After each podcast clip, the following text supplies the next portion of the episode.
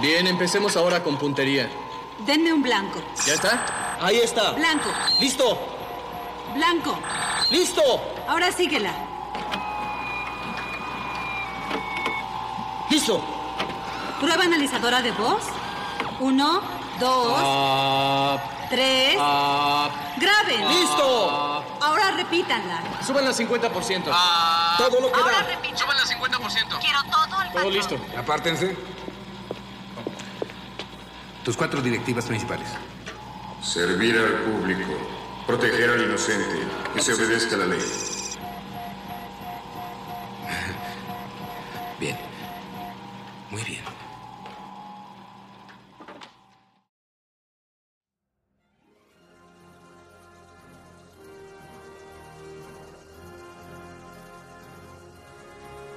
En un futuro no tan distante, la ciudad de Detroit está hundida en la violencia y la delincuencia. Cuando el oficial Alex Murphy es asesinado en la línea del deber por una banda de criminales, este vuelve a la vida como un cyborg defensor de la ley y el orden. Parte hombre, parte máquina, todo un policía. Robocop se estrenó el 17 de julio de 1987. Bajo la dirección de Paul Verhoeven, esta película se convirtió en un éxito de crítica y taquilla que posibilitó el inicio de una franquicia que incluye dos secuelas, un reboot, series live action, series animadas, series de cómics, muñecos y videojuegos. Robocop es considerado uno de los grandes personajes de la ciencia ficción y un emblema del cine de los años 80. Yo soy Revisitando Clásicos y esto es Robocop.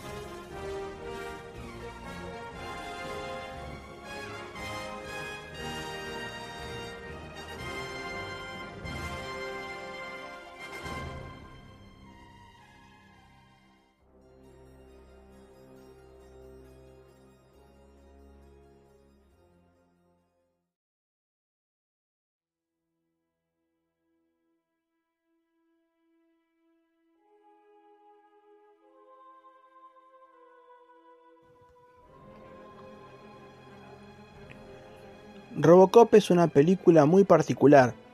Tiene la extraña distinción de ser un estandarte del cine de los años 80, por su estilo visual, por ese sabor tan cursi que tiene que indefectiblemente la localiza en esa época.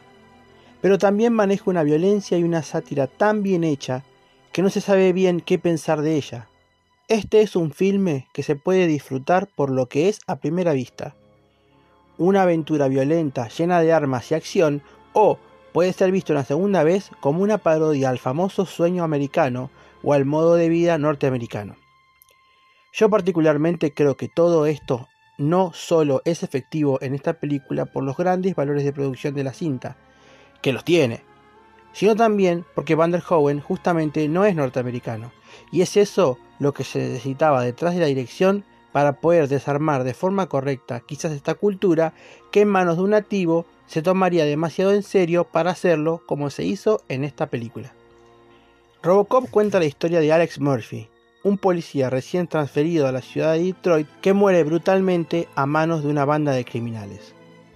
Cuando la OCP, una empresa multinacional que casi es dueña de la ciudad, pone en marcha su proyecto de pacificación urbana, los restos de Murphy son convertidos en el cyborg policía Robocop.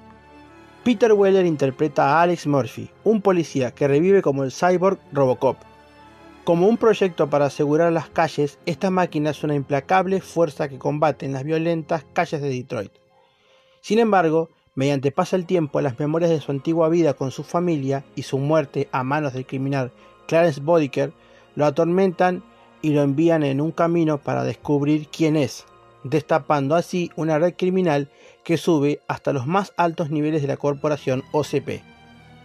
La interpretación de Weller es genial, como Murphy intenta en los pocos minutos que tiene entregar toda la calidez y bondad necesaria no solo para contrastar después con la presencia fría y automatizada de Robocop, sino también para instaurar al verdadero héroe, el hombre detrás de la máquina.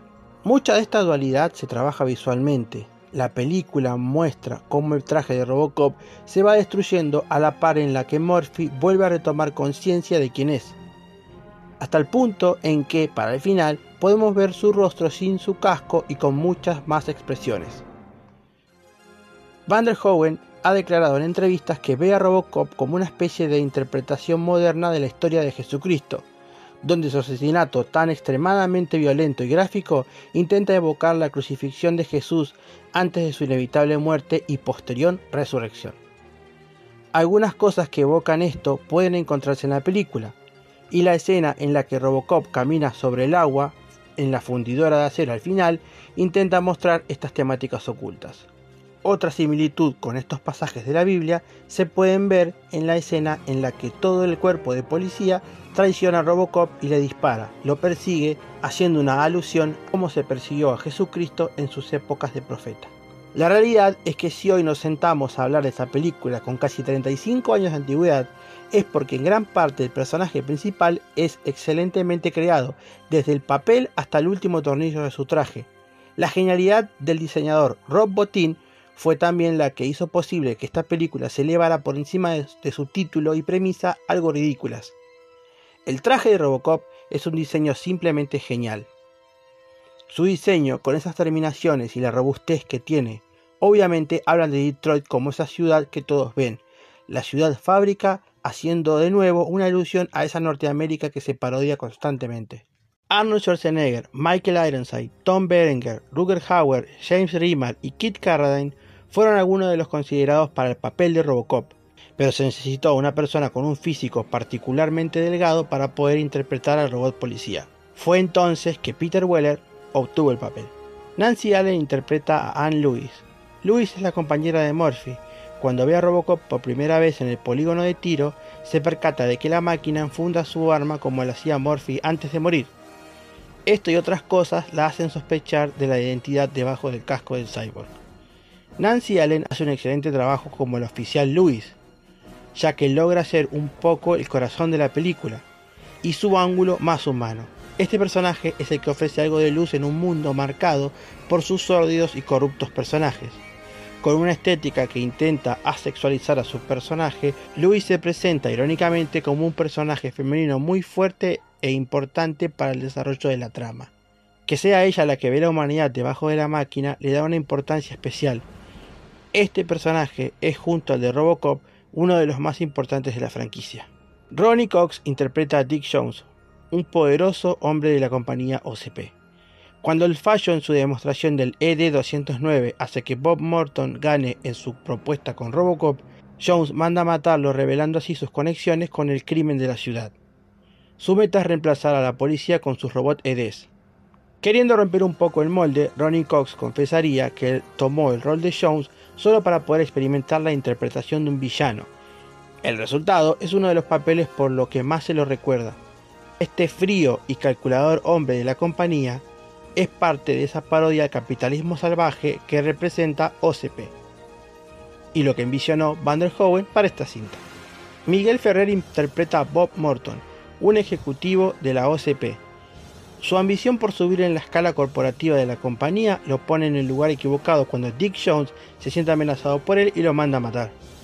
Este personaje es muy importante ya que es la mente detrás de Robocop y de alguna forma rompe el molde siendo él un personaje bastante cuestionable, pero de alguna forma vital para la creación del héroe. Miguel Ferrer logra imprimir en este ejecutivo una personalidad atrapante, es ambicioso y villanesco, pero también es muy entretenido de ver. Corwood Smith interpreta a Clarence Bodiker, el líder de la banda criminal más peligrosa de Detroit. Él y sus compañeros son los asesinos de Murphy y varios policías de la ciudad. Cuando Robocop va atrapando a sus compañeros uno a uno, sus recuerdos empiezan a volver y este asesino se convierte en su enemigo personal. El personaje de Clarence Bodiker y sus compañeros representan esos villanos clásicos que vienen en blanco y negro. No tienen matices ni características redimibles. Son parte de esa construcción de personaje de la época que se quiere parodiar.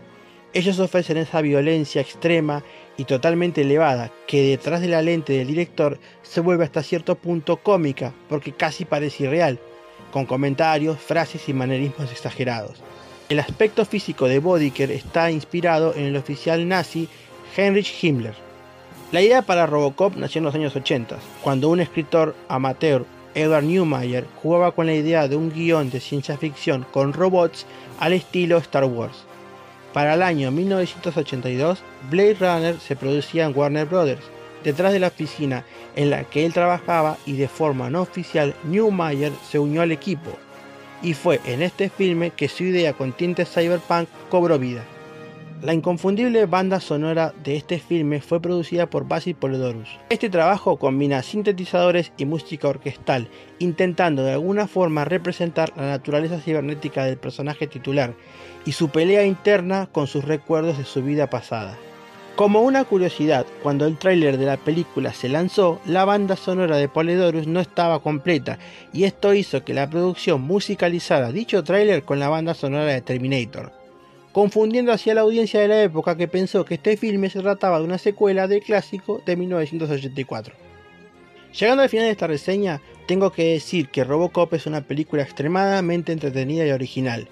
Logró instalar una figura importante en una época repleta de personajes grandes, con una película llena de contenido explícito.